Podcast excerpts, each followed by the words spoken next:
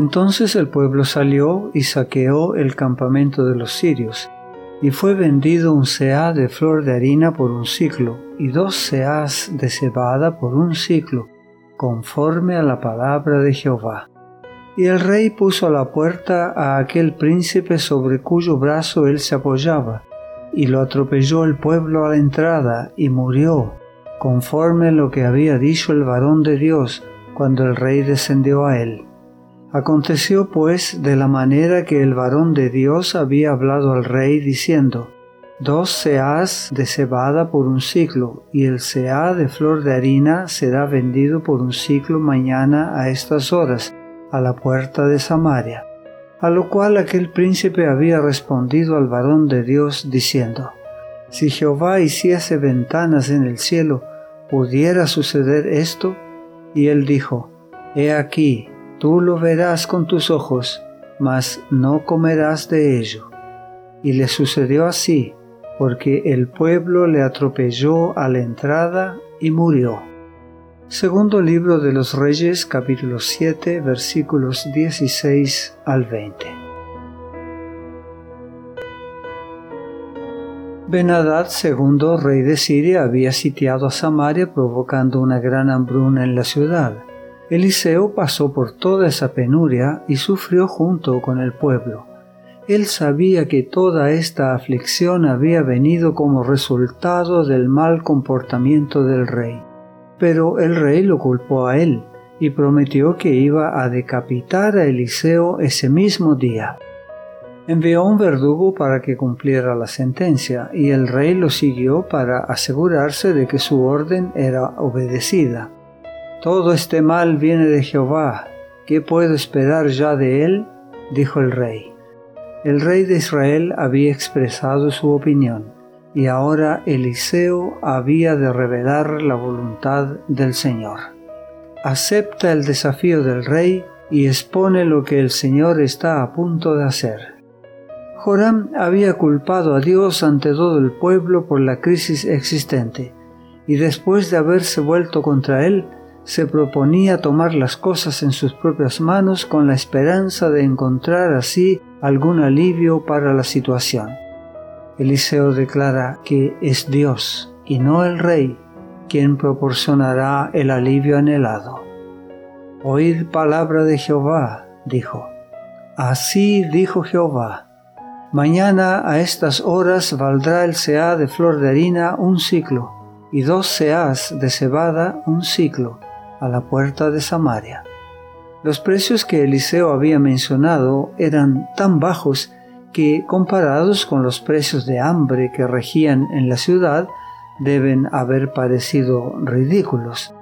Y un príncipe sobre cuyo brazo el rey se apoyaba respondió al varón de Dios y dijo, Si Jehová hiciese ahora ventanas en el cielo, ¿sería esto así? Con el consistente registro de milagros enviados por el cielo a través de Eliseo, parecería que ese funcionario habría optado por creer. En cambio, eligió burlarse. Tratando de defender al rey en la posición que había asumido de no confiar más en Jehová, procuró mostrar cuán ridícula y totalmente imposible de cumplirse era la declaración de Eliseo. Los escépticos a menudo se dejan llevar por su propio orgullo de opinión y se aferran a sus obstinadas dudas. Tú lo verás con tus propios ojos, le dijo Eliseo, pero no comerás de ello. Segundo libro de los Reyes capítulo 7 versículos 1 y 2. El burlador había de ser testigo ocular del cumplimiento de la profecía de Eliseo pero por su incredulidad no se le permitiría participar de las bendiciones que traería dicho cumplimiento. Todo lo que el Señor tuvo que hacer fue amplificar algunos efectos de sonido alrededor del campamento sirio en el crepúsculo. Jehová hizo que en el campamento de los sirios se oyese estruendo de carros, ruido de caballos y estrépito de gran ejército, y ellos, dominados por el miedo, se levantaron y huyeron al anochecer, abandonando sus tiendas, sus caballos, sus asnos y el campamento como estaba, con abundantes abastecimientos de comida. Habían huido para salvar sus vidas. Cuatro leprosos que solían estar a la puerta de la ciudad, desesperados de hambre, se habían propuesto visitar el campo sirio y entregarse a la misericordia de los sitiadores con la esperanza de despertar su simpatía y obtener comida. Al anochecer se pusieron en camino, pero cuando llegaron a las afueras del campamento sirio ya no había nadie allí. Los leprosos entraron en una tienda, comieron y bebieron, tomaron de allí plata y oro y vestidos y fueron a esconderlos. Después volvieron, entraron en otra tienda y de allí también tomaron cosas que fueron a esconder. Los leprosos pensaron primero en satisfacer el hambre que padecían, luego respondieron al impulso natural de tomar de aquel tesoro que sólo aguardaba que alguien se lo llevara, pero después se dijeron, no es correcto lo que estamos haciendo. Esta es una noticia maravillosa y debemos darla a conocer. Y si esperamos hasta el amanecer, incurriremos en culpa. Vamos, regresemos y avisemos a la gente del palacio. Dentro de la ciudad, hombres, mujeres y niños estaban muriendo de hambre, pero en todo este lapso, los leprosos solo habían pensado en sí mismos si dejaban que sus compatriotas perecieran teniendo al alcance tal abundancia, permitirían que sus ávidas manos y corazones codiciosos fuesen responsables de la sangre de los que morían.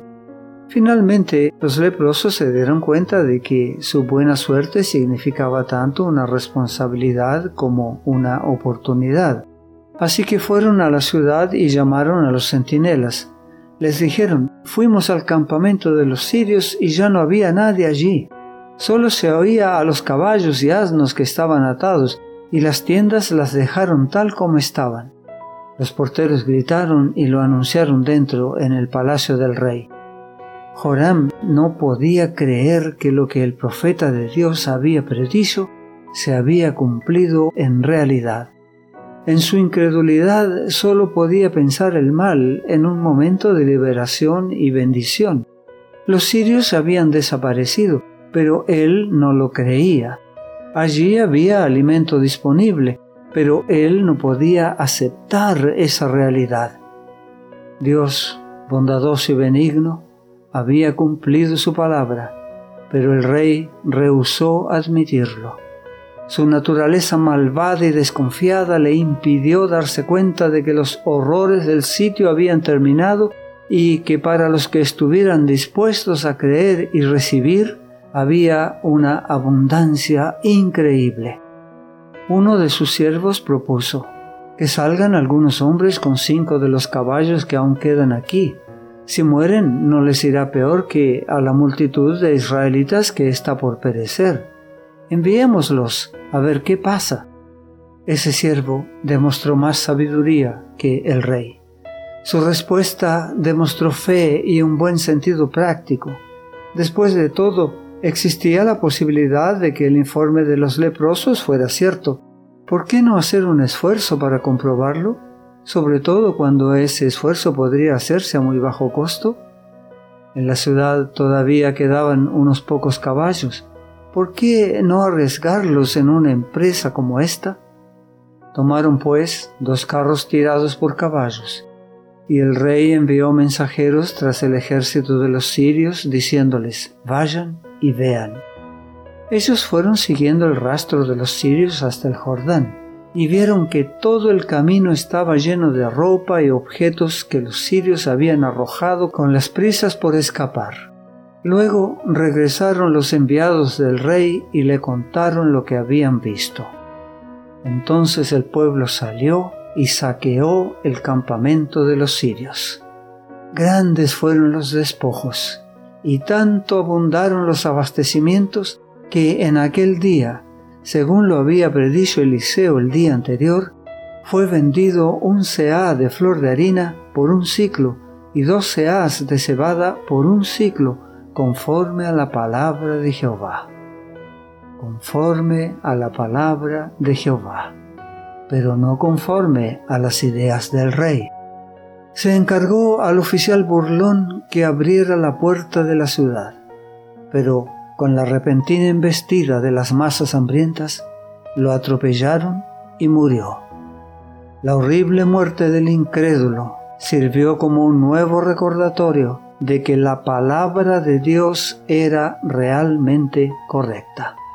La profecía cumplida siempre contradice la incredulidad. En todas las circunstancias vale la pena averiguar qué dice el Señor. Su palabra es siempre verdadera. Sin duda se cumplirá lo que dice Dios. Quien tenga fe en Él puede ir por caminos totalmente seguros. Si Joram se hubiese vuelto al Señor, podría haberle dado a su pueblo un mensaje de esperanza. Si hubiese aceptado las palabras de Eliseo, podría haber descansado en paz y haber dado a su pueblo un ejemplo de valor y confianza. Siempre sale perdiendo quien rehúsa creer en las palabras del Señor. La fe en Él es el camino de sabiduría y vida. Da a los hombres gozo y paz en este mundo y señala el camino a una eternidad de paz en el mundo venidero. La gracia de Dios sea contigo.